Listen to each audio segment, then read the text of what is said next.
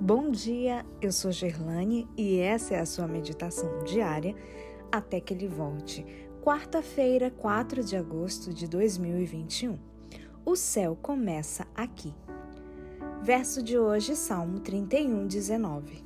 Como é grande a tua bondade, que reservaste aos que te temem, da qual usas perante os filhos dos homens, para com os que em ti se refugiam. Enquanto escrevo, tenho um profundo senso de gratidão pelo amoroso cuidado de nosso Salvador por todos nós.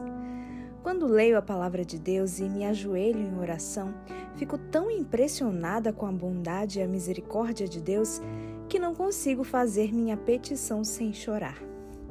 Meu coração é enternecido e quebrantado quando medito na bondade e no amor de meu Pai Celestial tenho cada vez mais fome e sede de Jesus.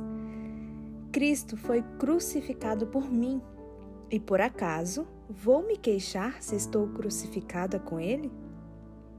Jamais senti mais ardente desejo de justiça do que no tempo presente.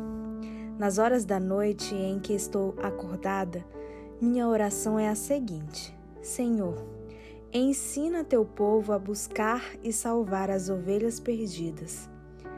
Não sabemos o que se acha diante de nós, e nossa única segurança está em andar com Cristo, apegados à Sua mão e tendo o coração repleto de perfeita confiança.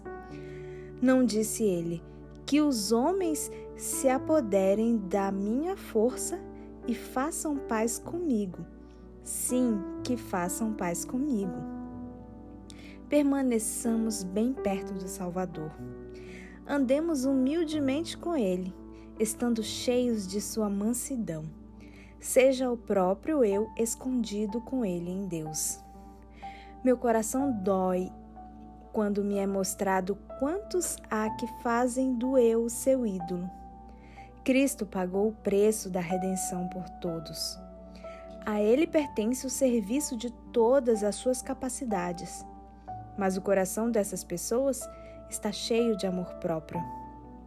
Elas não atentam para as palavras: se alguém quer vir após mim, a si mesmo se negue, tome a sua cruz e siga-me.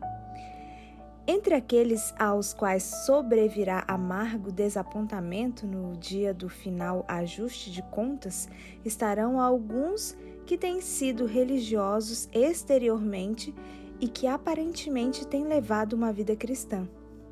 Mas o próprio eu está entretecido em tudo o que fazem. Orgulham-se de sua moralidade, de sua influência, de sua capacidade para colocar-se numa posição mais elevada que os outros e de seu conhecimento da verdade, pois julgam que isso lhes conquistará o louvor de Cristo. Senhor, alegam eles. Comíamos e bebíamos na tua presença e ensinavas em nossas ruas.